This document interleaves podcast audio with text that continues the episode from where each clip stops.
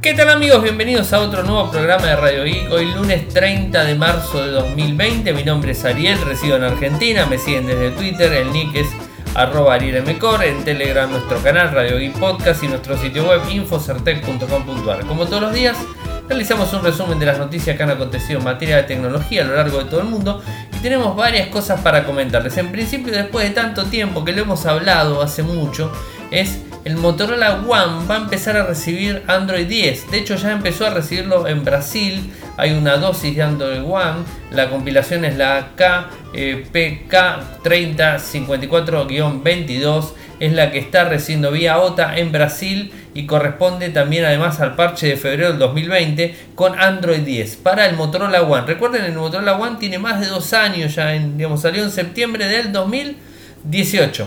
O sea, en septiembre del 2018 salió el Motorola One y digamos este todavía no tiene Android 10 es algo que digamos ahí Motorola medio como que falló porque le puso al Android al Android 10 se lo puso al One Vision y al One Action pero no se lo puso a un teléfono que tenía eh, anteriormente con la plataforma Android One. Algo extraño realmente no sea que este equipo salió medio de fábrica, pero mal, ¿no? O sea, bueno, un montón de cuestiones, un montón de críticas constructivas al dispositivo. Lindo formato, lindo equipo en sí, digamos, a nivel a nivel estructural, pero bueno, tenía algunas falencias por otro lado y bueno, este, al final ese dispositivo todavía sigue con Android 9 y está empezando a actualizarse hace muy poquitito, hace días realmente se está empezando a actualizar en Brasil, ahí arrancó. Y bueno, este, esperemos que todos los usuarios de Android de Android 10 puedan disfrutar en el Motorola One, mejor dicho, los usuarios del Motorola One puedan disfrutar el Motorola One, el primero,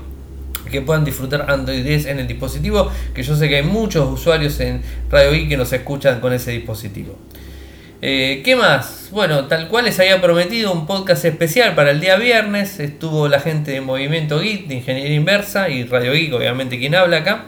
Estuvimos haciendo un podcast bastante extenso, en video inclusive, lo pueden ver en video. Hicimos una videoconferencia con Hangout Meets, en donde estuvimos este, utilizando la plataforma para hacer la, videoconferencia. El lunes pasado lo grabamos y lo subimos este, el, día viernes todas las plataformas. Tanto eh, Gabriel Carbone en Movimiento Geek, eh, como Ferdor en Ingeniería Inversa y como nosotros en Radio Geek subimos el programa especial. Así bueno, tienen una hora y pico, o sea, tienen programa para rato realmente, o sea, tienen programas este, para rato.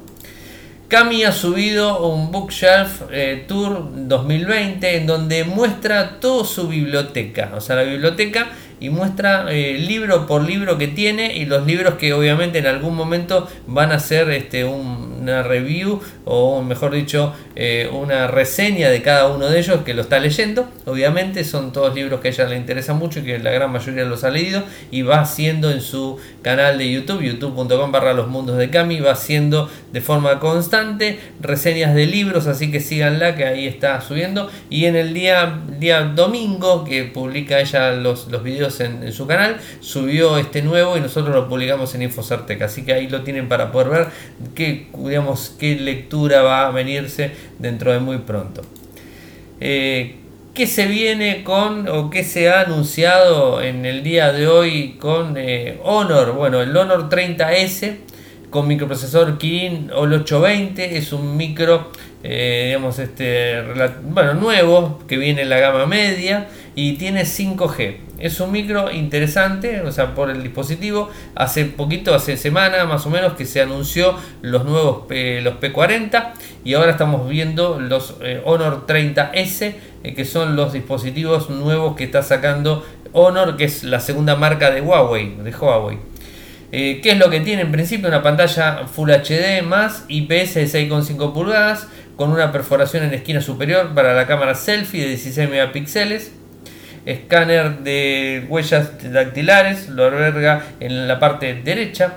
Eh, tiene en la parte trasera un, digamos, este, un armado de cámaras, en principio con un sensor de 64 megapíxeles, un módulo teleobjetivo de 8, de 8 megapíxeles con zoom óptico de 3 y un zoom híbrido de hasta 20, un snapper eh, o un, digamos, un ultra, ultra gran angular de 8 megapíxeles y un, este, uno de profundidad en 2 megapíxeles. Esto sería todo el apartado de cámaras. Un Kirin 820 5G, o sea, esto está muy bueno, que tiene 8 núcleos ARM Cortex A55 con velocidad de 1,84 GHz y un, digamos, este, otros 4 núcleos ARM A76 con velocidades variables. El GPU es un Mali G57 de 6 núcleos. Señal, además tiene un, procesador de imágenes, el Kirin ISP 5.0, que digamos, promociona un rendimiento de nivel en insignia en cuanto al ruido de imagen. Es importante por ese lado. Viene Magic UI 311, basado con Android 10 sin los servicios de Google, o sea, esto es algo normal y ya sabemos que no trae los Google, eh, los servicios de Google directamente, las aplicaciones de Google no están disponibles. Una batería de 4000 mAh con carga rápida de 40, viene negro, azul, verde y de verde degradado. 8 GB con 128 a 338 euros la versión de 8 GB con 256 GB de almacenamiento, 380 euros.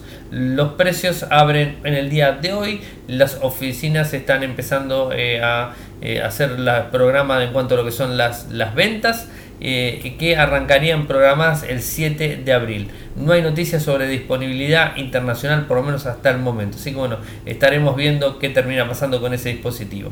Y lo que sí sabemos es que se viene el OnePlus 8 y el OnePlus 8 Pro el 14 de abril. Y va a ser digamos, una videoconferencia directamente o un evento en vivo en streaming directo. O sea, se va a hacer el 14 de abril.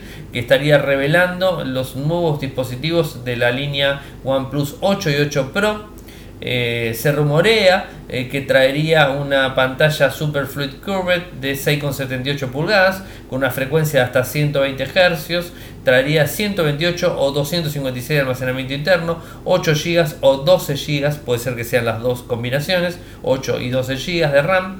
Eh, vendrían varios colores el dispositivo, traerían este, el sistema de autenticación con movimiento, el MEMC eh, este, suavizado en movimiento, esto es la parte gráfica, una batería de 4500 mAh, hablan de que el procesador sería el 865, pantalla perforada para la parte frontal en cuanto a lo que sería el, el, el, lente para la eh, selfie, la cámara selfie delantera. Y bueno, no hay mucho más. También se, se, hizo algunos rumores relacionados al OnePlus 8 Lite, el económico, pero no hay nada confirmado hasta el momento. Así que estaremos atentos y confirmándoles en cualquier momento más noticias al respecto. Se lanzó un nuevo smartphone de la línea Samsung Galaxy M, este en este caso es el M11, un dispositivo más bien económico, tiene una pantalla LCD Infinity O de 6.4 pulgadas, resolución HD+, un agujero en la esquina superior izquierda. Eh, después que tenemos eh, el micro, no se reveló el, micro cuál es, pero más o menos por algunos rumores y todo, pensamos que es el 450 de Snapdragon. Tendría 3 GB de RAM, 4 GB, 3 GB con 32, 4 GB con 64, se podría ampliar hasta 512 de almacenamiento interno, ejecutaría Android 10 con lo que sería la versión UI 2.0, aunque algunas características no estarían soportadas. En cuanto a las cámaras, tiene una cámara triple en la parte trasera, con un sensor primario de 13 megapíxeles con un foco de 1.8, una cámara ultra angular de 5 megapíxeles con un foco de 2.2, un sensor de profundidad de 2 megapíxeles con un foco de 2.4. En la parte delantera, eh, digamos, tendría eh, una cámara de selfie de 8 megapíxeles que permite grabar a 1080p a 30 frames por segundo.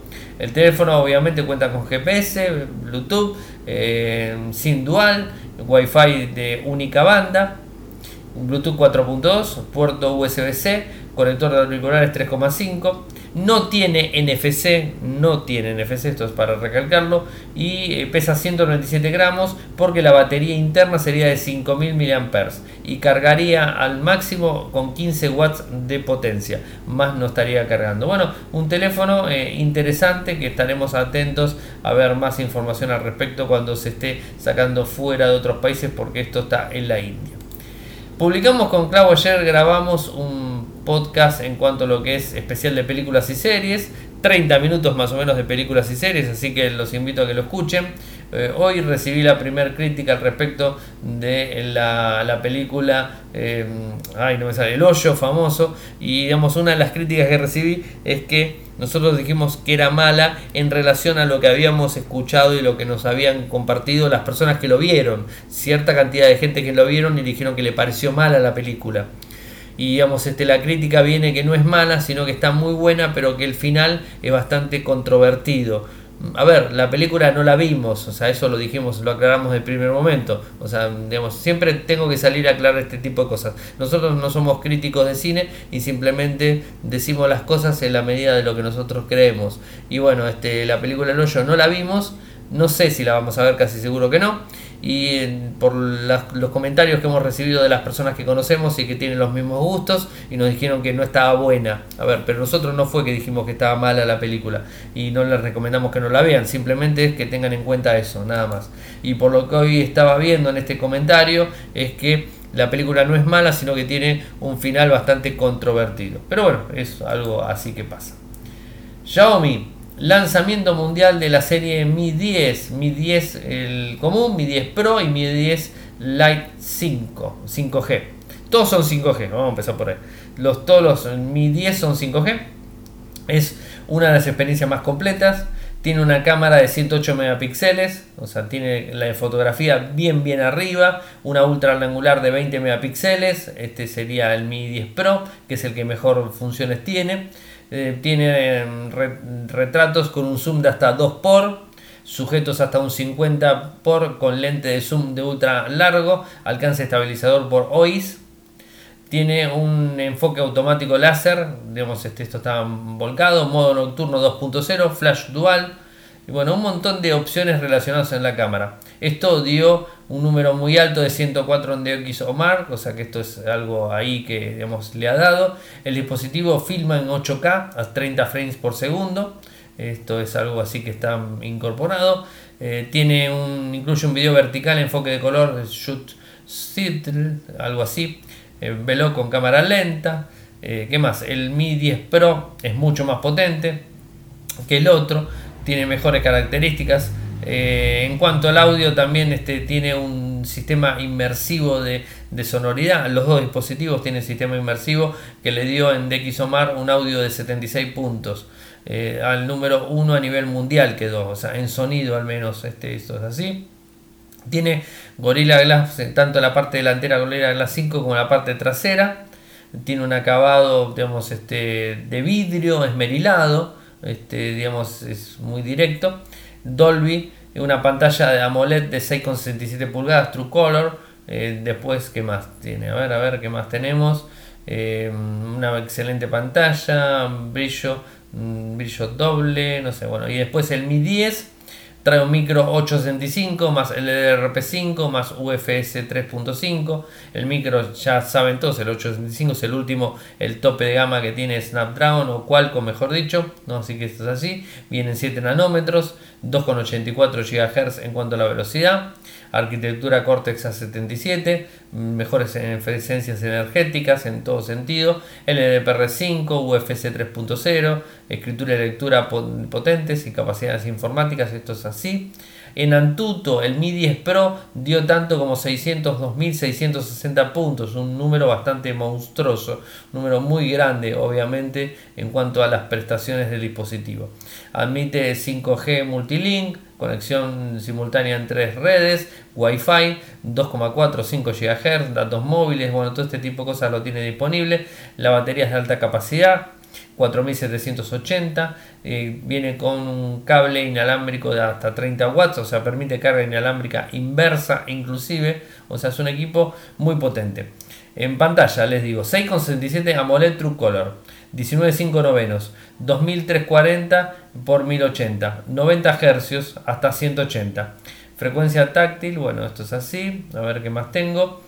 Em, bueno, microprocesor, el Snapdragon 865, almacenamiento el LPR5, UFC 3.0, sistema de refrigeración Liquid Cool 2.0, cámara de vapor, más grafito multicapa, grafeno hasta 110,5 grados, reducción de temperatura en la CPU, lentes principales 108 megapíxeles, el primer sensor, 8 megapíxeles, eh, Super Pixel 4 es el segundo, ultra angular con 20 megapíxeles, un, digamos, tiene un teleobjetivo de 117 eh, grados. Después un, un, teleobjetivo eh, dual de 8 megapíxeles con zoom híbrido de 10. Eh, acá difiere, en cuanto al otro equipo eh, que no tiene esta última cámara. cámara discreta en pantalla, o sea, con una perforación a 20, a 20 megapíxeles, NFC, IR Blaster, sensor de huellas dactilares en pantalla ultra fino, 4500 el común y 4780 mAh el Pro. Eh, My eh, Mew 11 con Android 10, 8 GB con 256 y 8 GB con 128 y 8 GB con 256 la versión la versión 10 contra la versión 10 Pro. Bueno, esto es algo así para que tengan en cuenta. Bueno, un equipo excelente. Bueno, también está el Mi 10 Lite 5G, que bueno, tiene mismas características, un poquitito menos de pantalla, AMOLED en 6,57 pulgadas, esto es así, y trae un microprocesador acá baja a un 765G, o sea, es 5G también, con un modem integrado X52. El Mi 10 eh, Lite 5G ofrece una conectividad 5G increíble para alimentar incluso el estilo de vida más hiperconectado procesador eh, Cairo 475, combinación estelar de RAM y almacenamiento del LPR4X, UFS 2.1. Bueno, es un equipo bastante grande con una batería de 4160 mAh y que soporta carga rápida hasta 20 watts para durante todo el día con soporte QC, o sea, eh, inalámbrico 3.5. Bueno, estará disponible este último en 349 euros en mayo. O sea, un dispositivo muy interesante el Mi 5, el Mi 10 Lite. Interesante. A ver, ¿qué más tenemos? Cami grabó su, eh, su quinto capítulo de eh, su libro Between Bienvenidos a Bonfis esto lo pueden escuchar directamente en Spotify, ponen Between y lo van a encontrar. Si no, lo tienen en Infocertec. Si no, me lo piden. Y si no, está en cualquier lado, lo buscan o se lo piden a ella directamente. Between, bienvenidos a Bonfis. El capítulo 5 es un día después, un día antes, disculpen, es un día antes, un día después, un día antes eh, corresponde a este capítulo. Está disponible, como les dije, en Spotify, capítulo 5, un día antes. Yo normalmente lo tuiteo, además de tuitearlo, también lo pongo en la historia mía en Instagram, Ariel M. Así que bueno, ahí lo tienen disponible. ¿Qué pasa con WhatsApp? Parece ser que en España, no en España, sino en la India, yo todo lo tengo para España, no sé por qué en la India están empezando a limitar los segundos de lo que tiene que ver con las historias. Las historias esas famosas, bueno, están empezando a limitarlas para tratar de, de consumir menos ancho de banda eh, con, con WhatsApp directamente. Esto es un poco lo que dice la gente de WA Beta Info y nos está avisando directamente que es una decisión temporal eh, por el tiempo que dure la cuarentena, por el tiempo que dure todo este problema con el coronavirus, así que bueno, estaremos atentos. Esto no significa que no empiecen a, eh, como prueba piloto y lo empiecen a brindar a lo largo de todo el mundo y empiecen a limitar las opciones que tiene, que tiene directamente eh, WhatsApp para las videoconferencias y todo ese tipo de cosas. Hasta el momento, por lo menos, no sabemos nada. Y algo que sí sabemos de un software que se utiliza mucho y que está digamos, en los medios sonando de forma constante, constante, constante, Zoom, el famoso Zoom para hacer videoconferencia, bueno, no solamente tiene problemas de seguridad, sino problemas de privacidad en cuanto a la versión de iOS. Privacidad directamente en donde se dio a conocer eh, una, digamos, una filtración en cuanto a la información que le envía Zoom, la aplicación en iOS, a Facebook directamente. O sea, envía todo el tipo de información. La API Graph de Facebook es la que digamos, está a cargo de todo esto y permite, digamos, este, envía. Les digo lo que envía. Información del sistema operativo, dispositivo, la versión, zona horaria, el modelo de dispositivo, empresa de telefonía contratada por el usuario, tamaño de pantalla, núcleo procesador, espacio en disco, etc. O sea, envía un montón de información Zoom, la aplicación Zoom directamente a Facebook. Y esto no tiene que ver con que estés logueado en Facebook o que tengas cuenta en Facebook. La envía directamente, o sea, envía la información directamente a Facebook sin que esté logueado el usuario en Facebook. ¿eh? O sea, esto es algo bastante grave. Esto es en principio lo que se encontró eh, a nivel de problemas de eh, privacidad. El problema a nivel de seguridad, lo que se encontró es que como gran, gran cantidad de videoconferencias que se arman en Zoom, este, se publican de forma no gratuita, sino de forma pública.